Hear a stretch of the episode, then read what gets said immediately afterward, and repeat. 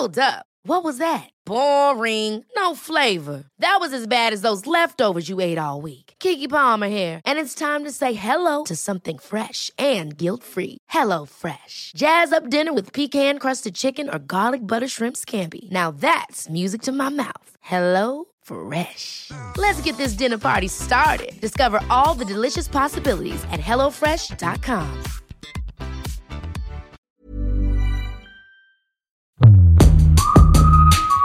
La bière n'a jamais été aussi populaire, Je peux avoir de bière puissante, Venez novatrice. Et donc Tu m'en une bière aussi, s'il te plaît Nouvelle appellation locale, Beercraft, microbrasserie. Pas boire un verre ou pour la peau bas Tous les 15 jours, Elisabeth Pierre reçoit des personnalités passionnées qui brassent l'univers de la bière d'aujourd'hui. Tu vas prendre une bonne bière et après au dodo.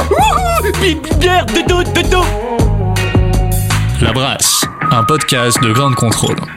Bonjour, bienvenue dans l'émission La Brasse, une émission qui brasse l'univers euh, des brasseries, des brasseuses, des brasseurs, mais pas que. C'est aussi euh, une émission qui s'occupe euh, des boissons fermentées, qui ont des bulles, qui ressemblent à la bière mais qui n'en sont pas, qui connaissent un renouveau extraordinaire. Nous allons donc vous lever le voile sur le cidre. Précisément, la folie du cidre aujourd'hui. Plein feu sur cette boisson en quête de renouveau avec euh, deux invités que nous avons le plaisir de recevoir. Commençons par nous rendre du côté de 40 ans dans la Manche en Normandie pour retrouver Marie-Agnès Héroux de la maison Héroux. Bonjour Marie-Agnès. Bonjour Elisabeth. Vous êtes productrice en bio dans le Cotentin depuis les années 70 avec euh, une dizaine d'hectares de vergers et vous êtes également présidente, euh, vous allez nous en parler de l'association ODG Cotentin, vous avez beaucoup œuvré pour l'appellation AOP Cotentin et vous allez également nous parler de production bien sûr mais aussi de votre engagement dans la valorisation des signes de qualité et vous intervenez bien sûr quand vous le souhaitez. J'ai le plaisir également de recevoir euh, Pierre Blanc Gervais. Alors Pierre Blanc euh, Gervais, vous êtes un des fondateurs de la marque Happy, une marque de cidre, une marque qui a déjà un peu plus de 4 ans Oui, déjà. absolument. Vous allez nous raconter son histoire et puis toutes euh, vos recettes que vous nous avez apportées qui sont très très jolies à voir. Et euh, avec vous, nous allons donc aller dans l'Oise car c'est là que se situe le partenaire avec lequel vous êtes euh, en collaboration pour la réalisation de vos recettes. Vous allez nous parler aussi de vos recettes euh, existantes bien sûr, mais aussi de vos efforts pour euh, faire du cidre une boisson euh, plus tendance, on va dire, hein, qui l'est déjà d'ailleurs grâce à vous. hein, on va en parler. Absolument. Et vous, vous intervenez également quand vous le souhaitez. Merci. Voilà. Alors c'est devenu une tradition dans la brasse. On commence par mettre nos papilles en harmonie avec le sujet. Et puis bien sûr, vous l'avez deviné, nous allons bien sûr déguster un cidre. J'ai un expert du cidre à côté de moi, donc je vais peut-être en parler un peu moins que quand je déguste une bière, du coup. Mais on a un nez très, très, comment je dirais, très rustique en fait. Pour moi, ça m'évoque le rustique, la On a- campagne. C'est le terme, c'est le terme approprié. C'est celui que j'allais utiliser. On a un côté un, un peu, un peu rustique, euh, un peu, un peu fermier. C'est ça, fermier. On dit communément euh, que ça sent un peu le cul de la vache. Mmh, mhm. Donc c'est la spécificité effectivement des cidres un peu plus fermiers, des cidres dits bouchés. C'est très frais déjà en bouche. On est sur quelque chose de vif, de sec. C'est sec. Une On a- on légère côté- sucrosité, mais On, c'est. on a un côté sec, on a un côté euh, petite amertume en fin de bouche. En bouche, moi j'ai senti une petite acidité aussi, euh, légère, légère. Hein, mais petite acidité qui est suivie de cette amertume. Le côté peu sucré, sec et effectivement on a la- l'acidité, une petite amertume. Et le goût de la pomme qui ressort aussi. Alors ça, c'est vrai, c'est quelque chose de très agréable. Et ça me fait penser, à- c'est pas du tout euh, quelque chose que j'ai l'habitude de déguster, bien sûr, le cidre. Donc c'est une euh, très belle découverte. Il va y avoir euh, des passerelles, des liens qui peuvent se faire avec certains types de bières. Et je, je ne résiste pas à évoquer euh, des bières de fermentation spontanée en, en- ou des bières barriquées même. Effectivement, il y a certaines bières peuvent avoir un côté un peu plus, un peu plus tannique, un peu plus charpenté, qui correspond aussi aux qualités de ce cidre euh, fermier, un peu rustique. Alors là, je vais donc vous dévoiler ce que nous venons de déguster avec Pierre.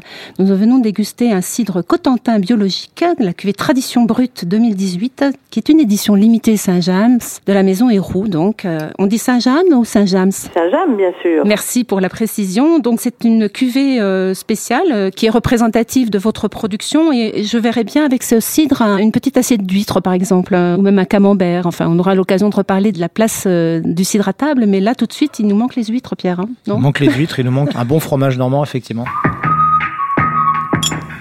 Donc nous allons commencer par parler du produit. Et quand on parle de cidre, on parle de pommes, de pommiers. On va commencer par l'arbre avec vous, Marie-Agnès. Il faut combien de temps en moyenne euh, pour qu'un pommier donne des pommes Alors, si on se base sur le pommier traditionnel, il faut entre 8 et 10 ans pour qu'un pommier donne du fruit. Après, il y a des modes de culture qui permettent d'avoir des pommes euh, entre 7, 6 et 7 ans. Voilà, parce que je crois que c'est effectivement important de rappeler que le cidre est issu d'un fruit et donc d'un arbre. Donc tout ça, c'est du temps long. Oui, c'est pour ça effectivement qu'on commence effectivement par parler de cette euh, dimension de l'arbre. Pierre, vous aimez vous euh, quand on parle de récolte, ça vous évoque euh, donc un univers d'une autre boisson fermentée, bien sûr. Oui, faire la j'aime comparaison? j'aime bien faire, j'aime bien dire qu'on est des cousins germains ou éloignés du vin ou du champagne parce qu'au final, on a les des procédés de fabrication qui peuvent paraître un petit peu un petit peu similaires.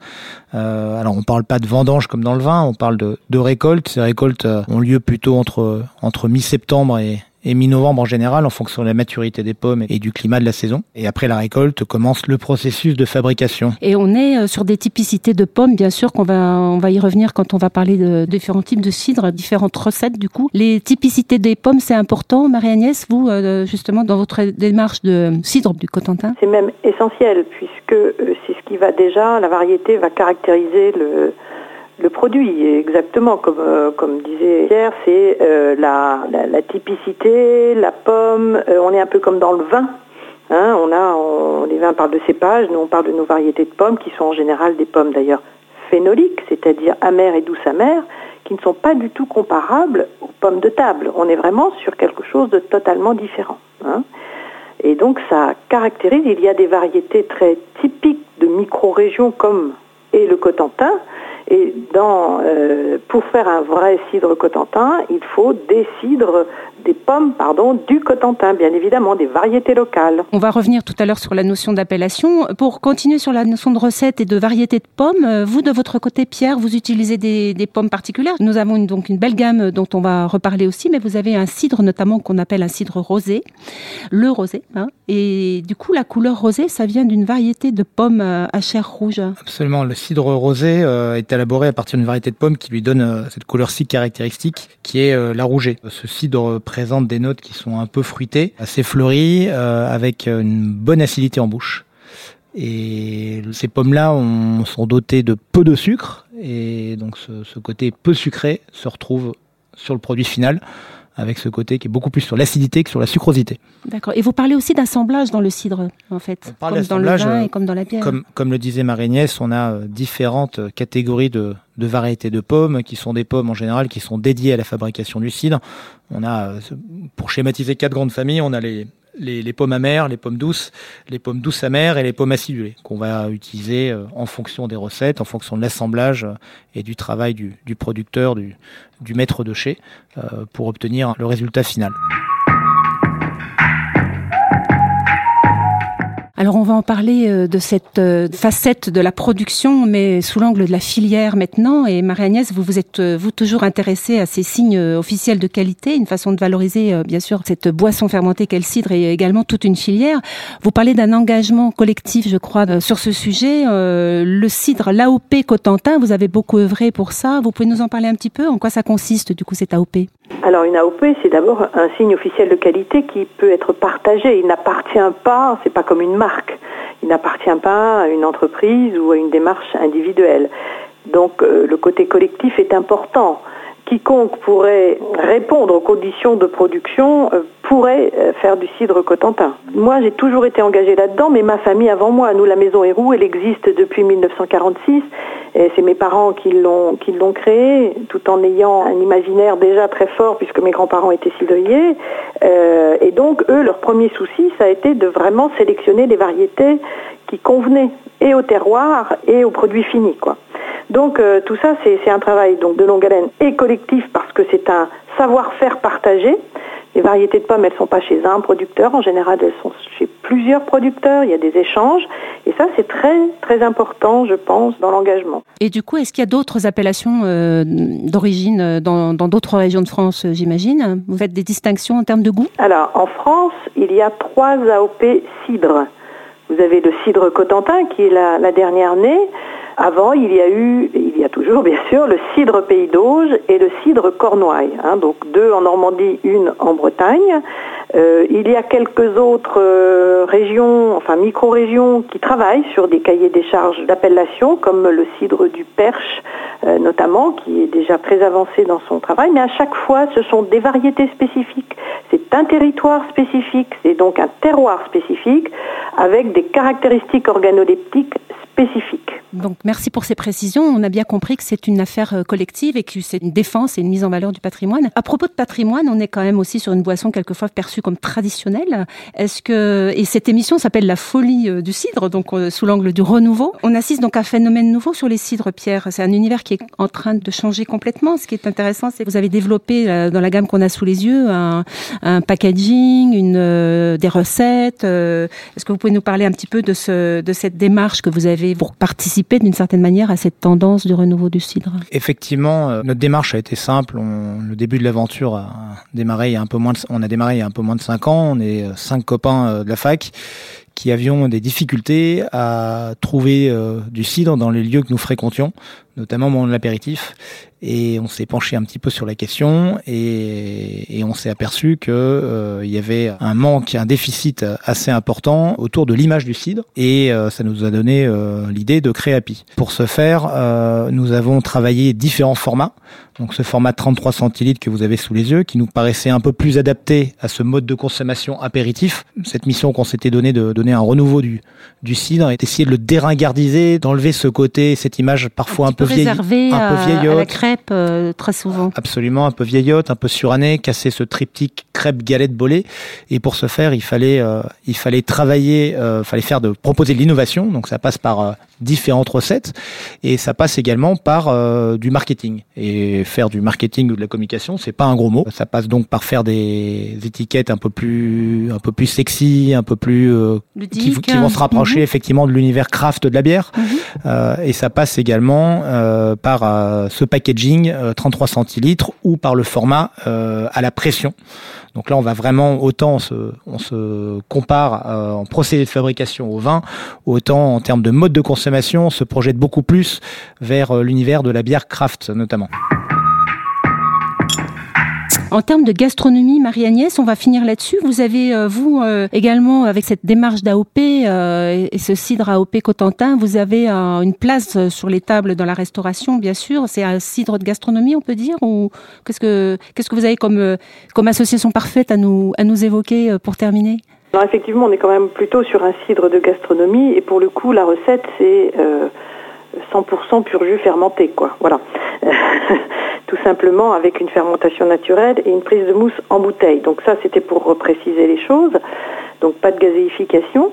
Et euh, à côté de ça, je, voudrais quand même, si on a une seconde, appuyer sur ce que vient de dire Pierre. C'est très important de dépoussiérer et que l'imaginaire soit renouvelé et la création de gammes euh, est pour cela très important. Pour créer des gammes, il faut aussi qu'il y ait des signes euh, qui permettent d'identifier ces gammes-là. Maintenant, le cidre Cotentin, version extra brute, puisqu'il existe en deux versions, extra brute et brute.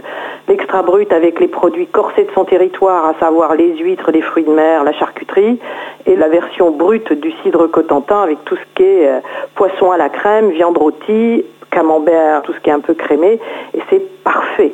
Et on est très loin effectivement de la crêpe et, alors, quant à la bolée, ça n'existe même pas en Normandie. Merci beaucoup, Marie-Agnès, pour votre, euh, votre présence euh, donc euh, sur vos terres normandes. Et on a beaucoup, beaucoup encore de curiosité et, à venir, de plaisir à découvrir tous ces cidres. La richesse de cet univers. C'est vrai que nous n'avons pas tellement parlé de la fabrication, une autre émission à venir, donc sur la fabrication du cidre. Et cet univers renouvelé, très, très riche, avec énormément d'approches, y compris de l'apéritif à la table en passant par euh, une boisson de soif aussi. Donc merci beaucoup Pierre euh, Blanc-Gervais de nous avoir euh, accompagnés sur cette émission. Merci Marie-Agnès et à très très bientôt dans la brasse.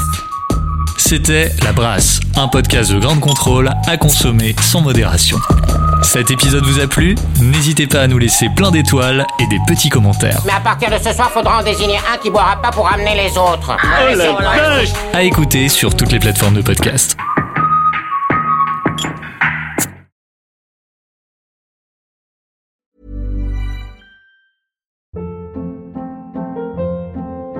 Hold up. What was that? Boring. No flavor. That was as bad as those leftovers you ate all week. Kiki Palmer here, and it's time to say hello to something fresh and guilt-free. Hello Fresh. Jazz up dinner with pecan-crusted chicken or garlic butter shrimp scampi. Now that's music to my mouth. Hello Fresh. Let's get this dinner party started. Discover all the delicious possibilities at hellofresh.com.